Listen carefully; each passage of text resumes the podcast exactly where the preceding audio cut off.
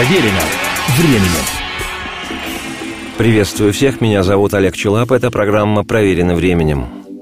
В любом обществе во все времена, от античных до нынешних, ценились в прошлом и ценятся поныне выдающиеся спортсмены, люди, чьи достижения не только вызывают истинные восторг и уважение современников, но и делают их частью истории – выигравшие самые разные соревнования, добывшие своими победами громкую славу и себе, и своей стране, и ставшие знаменитыми, многие атлеты становятся символом эпохи, национальными героями и кумирами нации, примером для подражания, теми, кто дарит людям радость и гордость за Родину, теми, кем неподдельно восхищаются.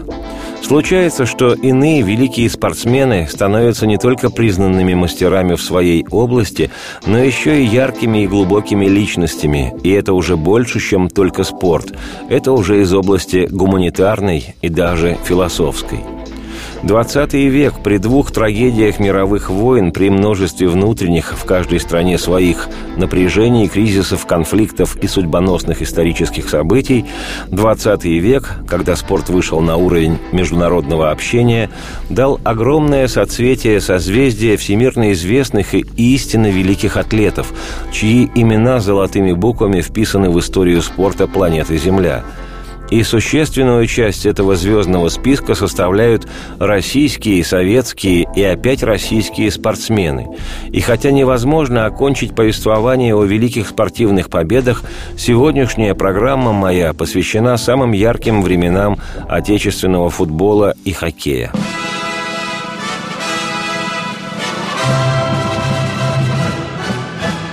Будет небесам жарко, сложат о героях песни. Вспомните, надо жить ярко, надо побеждать честно. Замерли вокруг люди, светятся экраны телек. Верьте, что рекорд будет, знайте, мы близки к цели. Мы верим твердо в героев спорта, нам победа как воздух нужна. Хотим всем рекордам наши звонкие дать имена. Мы хотим всем рекордам наши звонкие дать имена. Дерзкий путь наверх сложен, лидерам сегодня трудно. Знаем, победить сможем, если совершим чудо. Судьи будут к нам строги, конце концов, поверьте, скажут нам, что мы боги, скажут молодцы черти. Мы верим твердо в героев спорта, нам победа как воздух нужна. Мы хотим всем рекордам наши звонкие дать имена.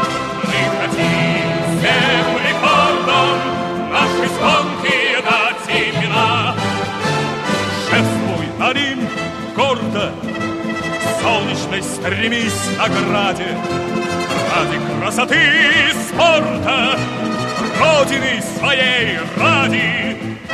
Надо побеждать честно Надо жить на свете ярко. Слоган и о нас песни Будет небесам жарко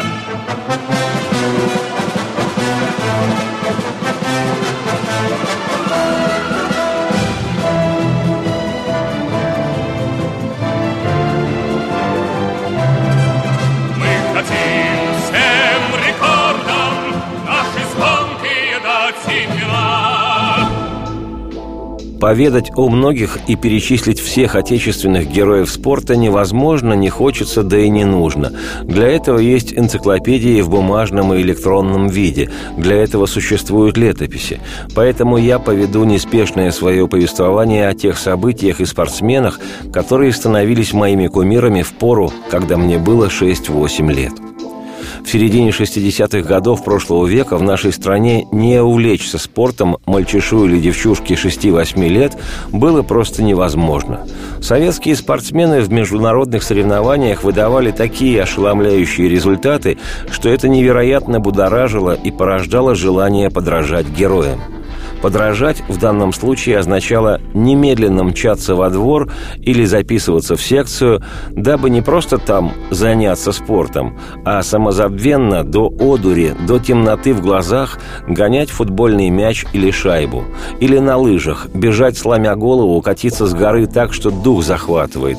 Лететь быстрее ветра на коньках или, если ты девчонка, оттачивать на льду технику фигурного катания – я девчонкой не был. Фигурные коньки нетолерантно презирал. И бредил я футболом и хоккеем.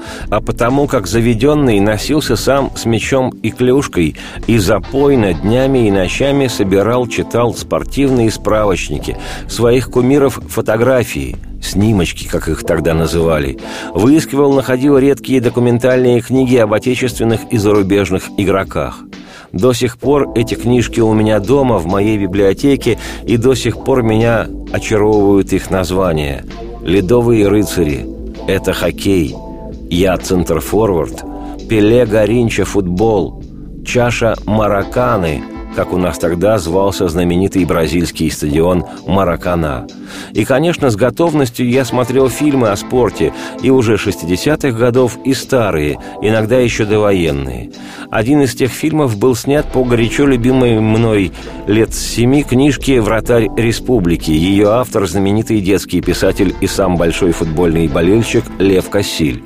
Болельщик настолько яростный, что его даже не стало, отказало сердце, в 1970 году, в тот момент, когда он болел за нашу футбольную сборную.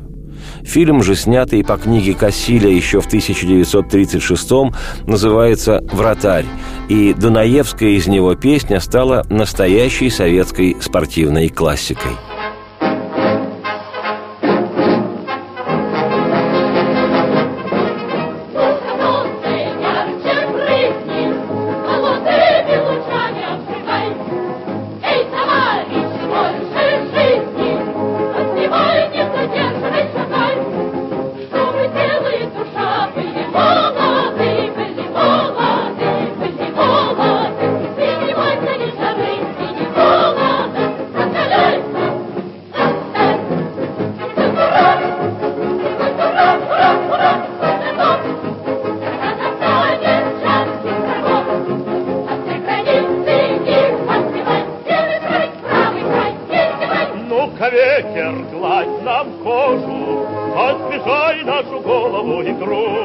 Никакого смысла куда-либо переключаться нет вовсе. Скоро последует продолжение программы.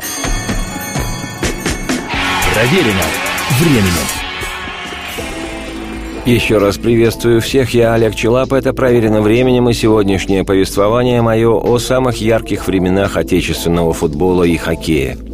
История футбола в нашей стране началась много раньше иных спортивных историй, а потому и интерес к футболу, переживания его болельщиков оказались более долгими и, так уж случилось, с большими надеждами на радость.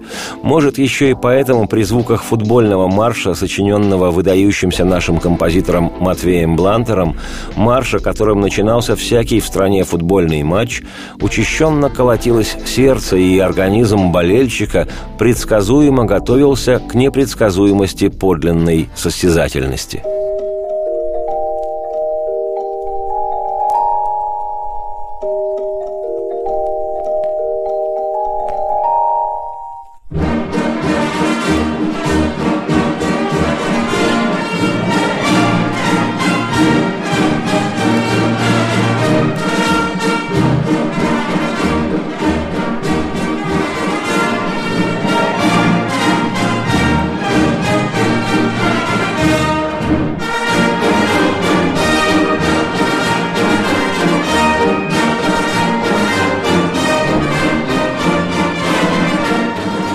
Историю и летописи нашего спорта вошли еще довоенные первенства страны, а позже знаменитые футбольные чемпионаты СССР конца 40-х 50-х годов, когда болельщики валом валили на стадионы. Причем немногочисленные в ту пору спортивные арены под завязку заполнялись не только мужчинами, но и женщинами. Люди ходили на футбол парами, семьями, компаниями, и невозможно себе представить, чтобы в ту пору на стадионе кто-то кому-то бил морду за то, что твоя любимая команда обыграла мою любимую команду. Честно говоря, футбольный стадион был одним из очень немногих мест, где наш советский человек мог в волю выражать свои эмоции. Радоваться, огорчаться, не по отмашке ликовать, кричать в голос, свистеть и орать дурниной – Пожалуй, не считая демонстрации трудящихся во время официальных праздников, не считая цирка и навеки обрученного с тотализатором ипподрома, спортивный, в частности футбольный, стадион был единственным местом, где наш советский человек без опасений и страхов быть задержанным мог свободно, ярко и громко выражать себя вслух. Но ведь никто никого не метелил за то, что ты болеешь за «Спартак», а не за «Динамо». Никто хором не скандировал оскорбления в адрес соперника, и уж тем более по национальному признаку этого соперника. Болельщики искренне расстраивались, если соперник тот победил, но победившего соперника уважали, ценили его мастерство, победившему тому сопернику аплодировали – и что-то подсказывает мне, что это и есть показатель подлинного понимания людьми футбола, показатель глубины и тонкости душевных настроек каждого любителя футбола в отдельности и всего болельщицкого сообщества в целом. Футболом интересовались и на футбол ходили все.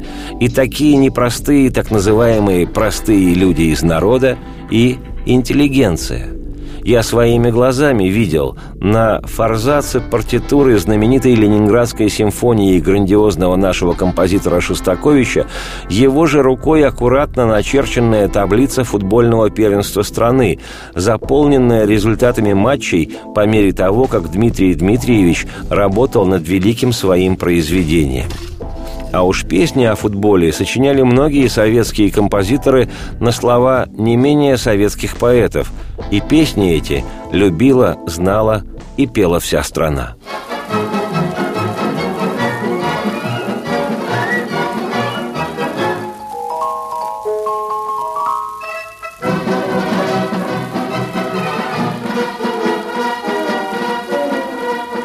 На лучистом чистом небе солнце светит с высоты с любопытством глядит. Быстроногий футболисты, словно ветер, кто кого в этот раз победит. Удар короток и мяч в воротах, кричат болельщики, свисток дает судья, вперед, друзья, быстроногий футболисты, словно ветер, кто кого в этот раз победит. Небе злая грозовая панорама, Мяч плывет у ворот по воде, но упрямо едет прямо на Динамо. Вся Москва, позабыв о дожде. Удар в воротах и мяч в воротах. Кричат болельщики, свисток дает судья, вперед, друзья, но упрямо едет прямо на Динамо. Вся Москва, позабыв о дожде. Мы нередко, мы нередко били метко, Ну-ка, друг, мимо рук получи. И к британцам, и шотландцам прямо в сетку Из Москвы залетали мячи. Удар коротков и мяч ворота, Кричат болельщики, свисток дает судья. Вперед, друзья! И к британцам, и шотландцам прямо в сетку Из Москвы залетали мячи. Не гордитесь, берегите чемпионы, мастера, ветераны мяча. В каждом поле, в каждой школе стадионы, да чего ж молодежь горяча. Удар коротков и мяч воротов, кричат болельщики, свисток дает судья. Вперед, друзья! В каждом поле, в каждой школе стадионы, да чего ж молодежь горяча. Мне невероятно исторически повезло. Шестилетний я стал интересоваться футболом в то время, когда сборная нашей страны, тогда сборная СССР, еще не просто не была безнадежной, а добивалась отличных результатов. В ее активе красовались громкие и яркие победы и награды, перечислять которые душа поет. Это Впервые золотые медали и чемпионский титул на 16-х летних Олимпийских играх в австралийском Мельбурне в 1956 году. Золотые медали на первом в истории чемпионате Европы во Франции в 1960-м. Серебряные медали за второе место на чемпионате Европы в Испании в 1964-м и бронзовые медали и четвертое место на чемпионате мира в Бетловской Англии в 1966 году. Да и в 70-х команда добилась одного европейского серебра и трижды олимпийской бронзы. Совсем еще в детстве я жил по соседству в одном подъезде с футболистом киевского «Динамо» и сборной СССР Леонидом Островским. Четырехлетним я как-то расквасил его дочке нос замерзшим снежком – уже будучи чуть постарше, я жил на одной улице с нападающими московского «Спартака» и сборной Галимзяном Хусаиновым и Николаем Осяниным.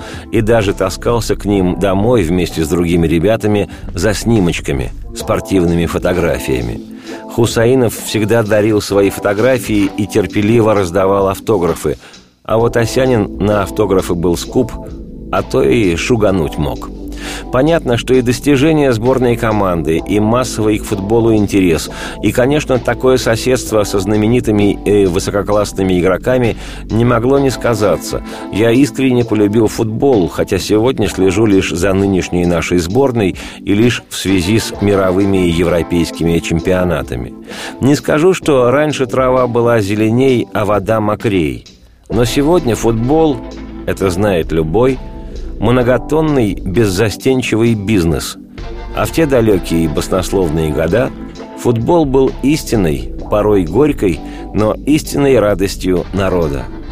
И мой в его честь салют вслух –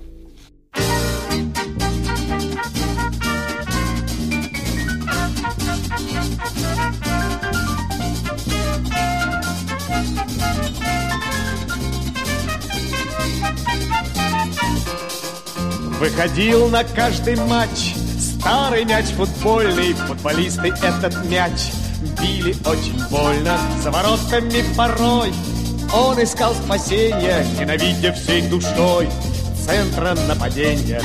Футбольный мяч не знал людских секретов Высоких чувств футбольный мяч не знал. Но иногда, как малая планета Тот мяч над шумным стадионом пролетал.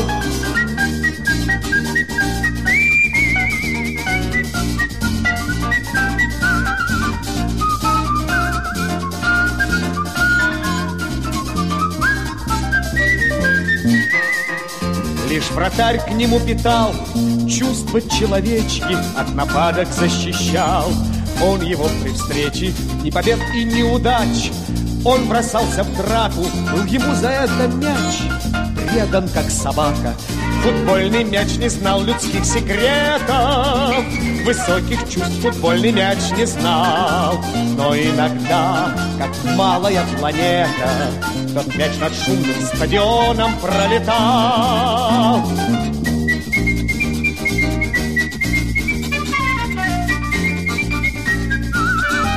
Но иногда, как малая планета Тот мяч над шумным стадионом пролетал Бессмысленно куда-либо переключаться. Скоро случится продолжение программы. Проверено временем. Еще раз приветствую всех, я Олег Челап. Это программа «Проверено временем» и сегодняшнее повествование мое о самых ярких временах отечественного футбола и хоккея. Не возьмусь спорить, что считалось в 60-е годы в нашей стране спортом номер один – футбол или хоккей. Вроде бы, с одной стороны, футбол был и, как мне кажется, остается самой массовой и даже внесезонной игрой. В футбол можно играть везде и чем попало. Хочешь мячом на спортплощадке или на пустыре, хочешь в школьном коридоре ластиком или собственноручно изготовленным из скомканной бумаги мячиком, хочешь льдинкой по дороге домой. Но советская команда по хоккею с шайбой хоккей с мячом никогда не котировался так же высоко, безостановочно в те времена, год за годом, выигрывала первенство мира и турниры на Олимпийских играх и была просто-таки непобедимой. Имена тех игроков и тренеров знал каждый в стране, и гордость за наших ребят, как называли в ту пору хоккеистов сборной СССР, была зашкальной и просто-таки неимоверной. Не приходится сомневаться, что в эпоху тех блистательных побед, как и футбольные баталии, хоккейные матчи собирали полные дворцы спорта. За билетами на самые важные игры стояли многочасовые очереди.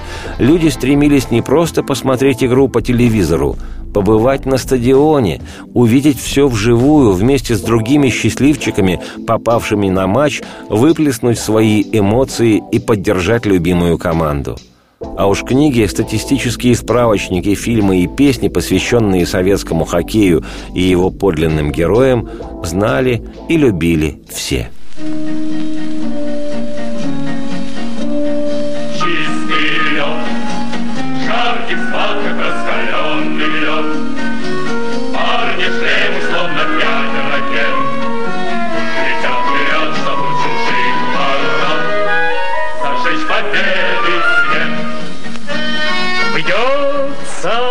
Над нами Ветер, как флаг.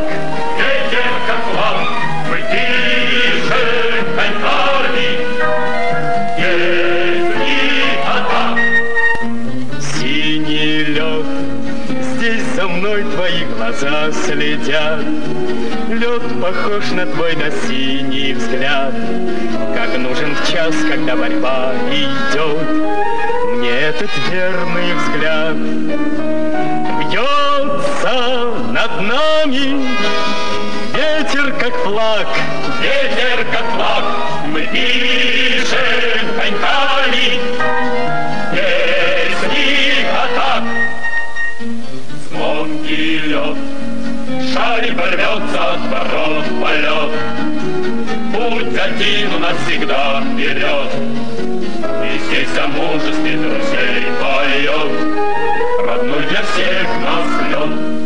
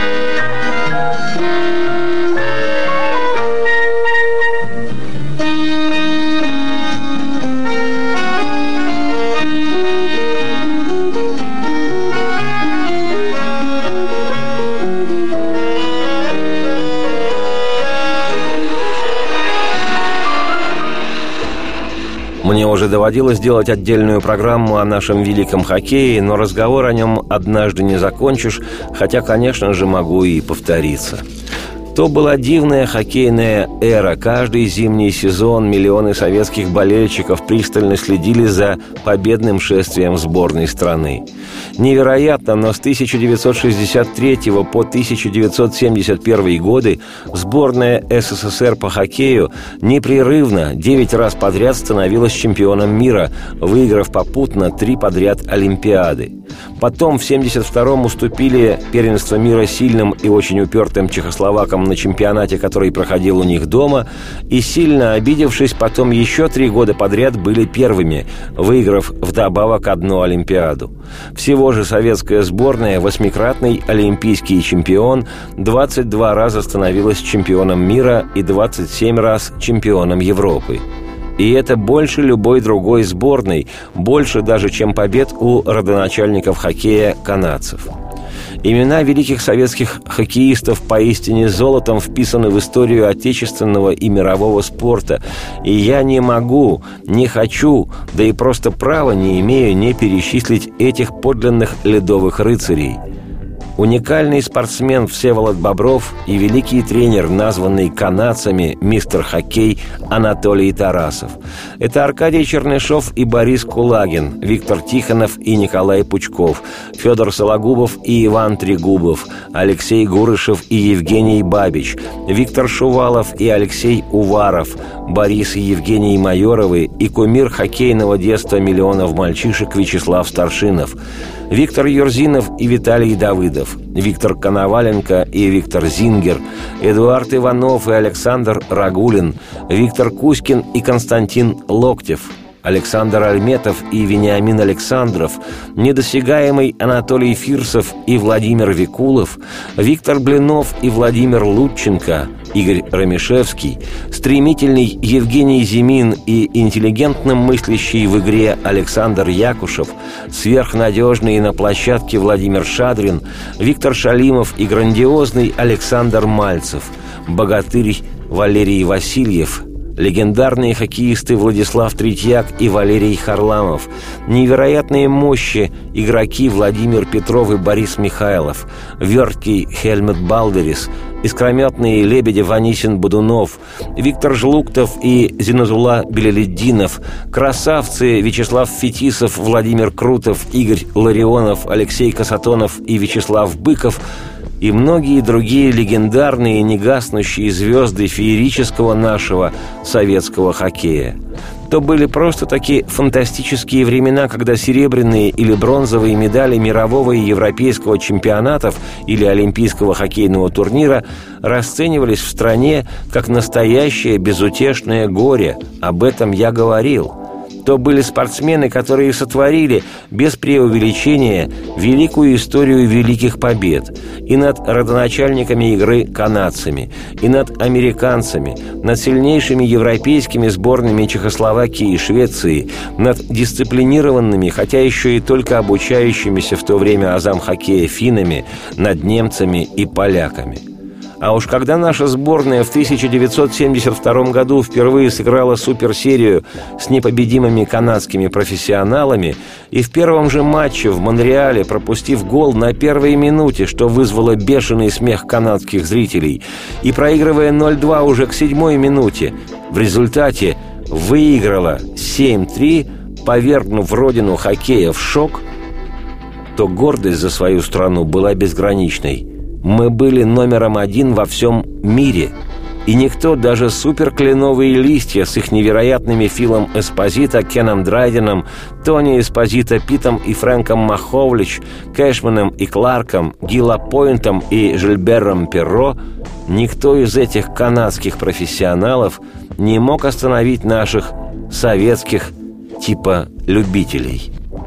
Именно тому советскому хоккею должен быть благодарен хоккей нынешний, российский, который, дай бог, еще будет с чем поздравлять, но которому еще только предстоит стать вровень с несокрушимым советским хоккеем, с великой красной машиной, как именовалась во всем мире хоккейная сборная СССР. И пожизненное ей спасибо за ту гордость за страну, которую она подарила миллионам сограждан.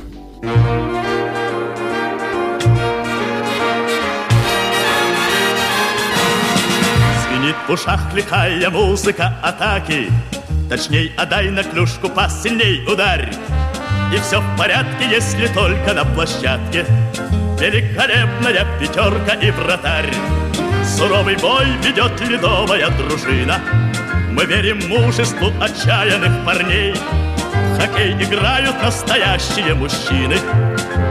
Трус не играет в хоккей. Трус не играет в хоккей. Пусть за воротами противников все чаще Победной молнией пульсирует фонарь. Но если надо, защищается блестяще Великолепная пятерка и вратарь. Суровый бой ведет ледовая дружина. Мы верим мужеству отчаянных парней. В хоккей играют настоящие мужчины. Трус не играет в хоккей. Трус не играет в хоккей. Хоккей играют настоящие мужчины. Трус не играет в хоккей. Трус не играет в хоккей. Да бессмысленно куда-либо переключаться. Скоро последует продолжение программы. Проверено временем. Еще раз всех приветствую, я Олег Челап. Это «Проверено временем». И сегодняшнее повествование мое о самых ярких временах отечественного футбола и хоккея. Так же, как во время Великой Отечественной войны, не только стойкость солдат, знания полководцев, усилия всех фронтовиков, мощь оружия и героизм тех, кто работал в тылу, обеспечили нашей стране победу, была еще и музыка, та самая неосязаемая песня военного времени, которая воодушевляла всех и каждого на борьбу с неприятелем – также точно можно приравнять к вкладу в победы наших спортсменов, к высокому духу этих побед и неповторимые видения теле- и радиоэфиров с состязаний неподражаемого комментатора Николая Николаевича Озера, чей узнаваемый на раз в каждом доме голос сопровождал соревнования той грандиозной эпохи спортивных советских побед. Сам спортсмен, теннисист, 24-кратный чемпион Советского Союза по теннису, абсолютный чемпион страны, семикратный обладатель Кубка СССР, заслуженный мастер спорта, комментатор Николай Озеров, кроме всех своих заслуг перед спортом, был актером художественного театра МХТ имени Чехова, где сыграл более 20 ролей. Народный артист РСФСР, он вел репортажи с 15 Олимпийских игр, 8 чемпионатов мира и 6 чемпионатов Европы по футболу и 30 чемпионатов мира по хоккею. Всего в качестве комментатора Озеров побывал в 49 странах мира. И как голос диктора радио Юрия Левитана стал голосом победы в Великой Отечественной войне, так и голос Николая Озерова вошел в историю как голос спортивных побед наших футбольной и хоккейной сборных и других команд наших спортсменов. Уникальный звуковой документ той эпохи, голос самого комментатора, перелистывающего страницы некоторых ярких побед отечественных атлетов – и фрагменты ведения эфира самим Николаем Озеровым. Эта звуковая страница познакомит вас со звездными мгновениями в истории советского спорта. Год 1952 Хельсинки. Здесь состоялся дебют советских олимпийцев. Мельбурн. Олимпиаду в Австралии часто называют Олимпиадой Владимира Куца, выдающегося стайера 20 века. Рим. Год 1960 -й. Среди спортивных героев замечательный советский штангист Юрий Власов. В Японии Вячеслав Иванов стал первым из советских спортсменов, победившим на трех Олимпиадах. Это было в Токио в 1964 году. Мехико.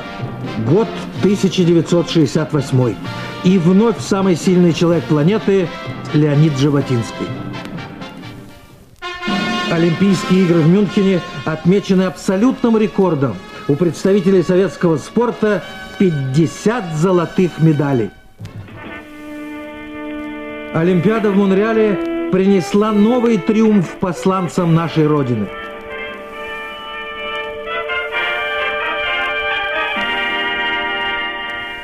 Многие из олимпийских событий потрясли воображение, перевернули представление о возможностях человека. Вспоминаю старты в Мельбурне и победный бег Владимира Куца. Идет захватывающая борьба, захватывающий поединок двух сильнейших легкоатлетов мира, Владимира Куца и Гордона Пири. Вдвоем они прошли большую часть дистанции. Куц, а за ним неотступно придерживаясь тактики преследования, следует Гордон Пири.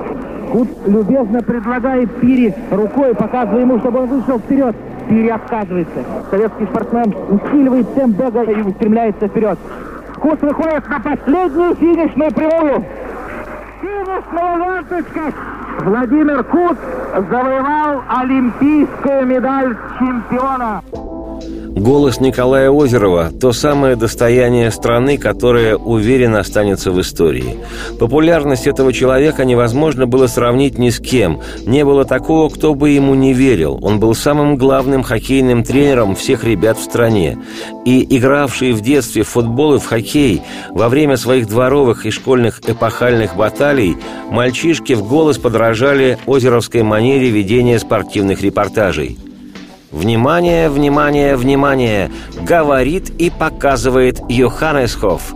Мы ведем свой репортаж из Швеции. Простите, опасный момент. А чтобы завоевать золотые медали, нашим ребятам нужна сегодня только победа. И вся страна замирала, когда Озеров вел свой репортаж.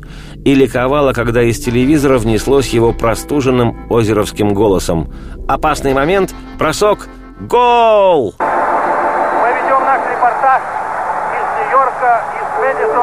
Гардена о последнем третьем матче между сборной всех звезд Национальной лиги профессионального хоккея НХЛ и сборной Советского Союза. Сегодня третий и последний матч. Соперники выиграли по одному разу 4-2 сборная НХЛ, 5-4 сборная Советского Союза. Третий матч решит судьбу Кубка вызова, как его здесь называют.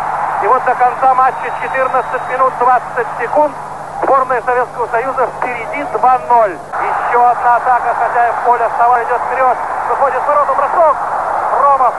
Еще бросок вдоль ворот. Шайба уже у Тимаева. Он отправляет из средней линии. Шайба в нашей зоне. Атака продолжается профессионалов. Барбер и Семенев.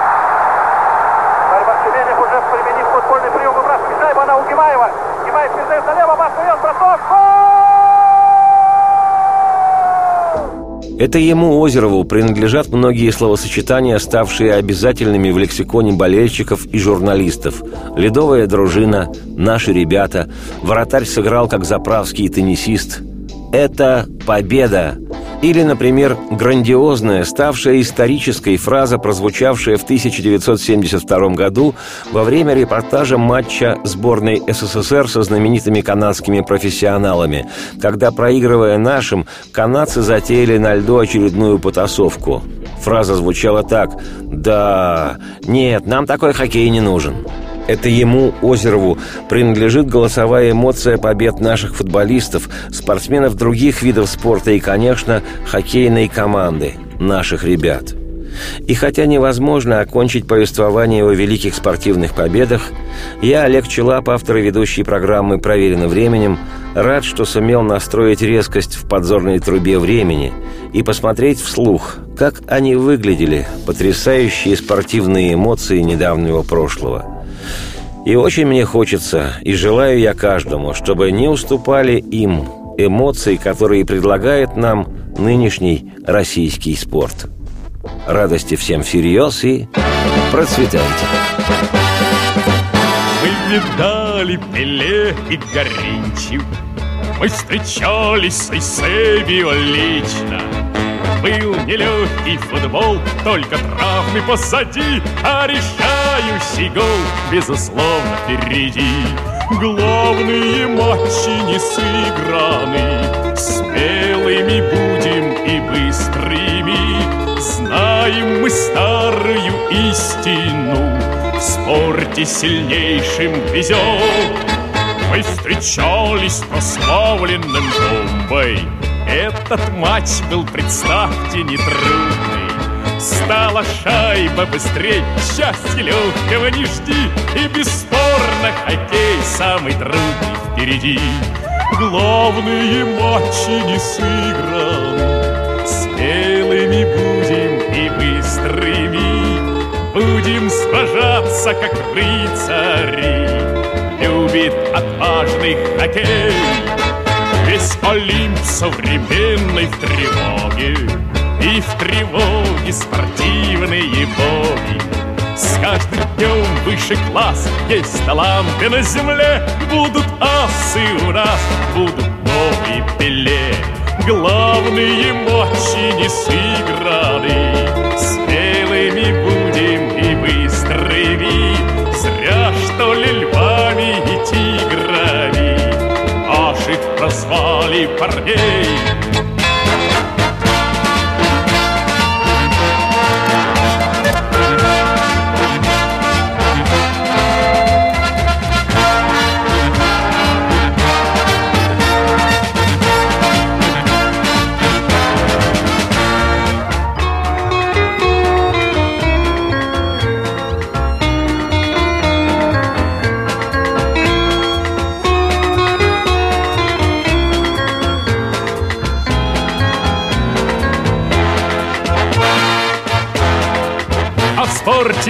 нашем немало бесстрашных. Каждый будет, как Фирсов и Яшин. Все в атаку, друзья! Эй, вратарь, не подведи! Если нынче ничья, то победа впереди!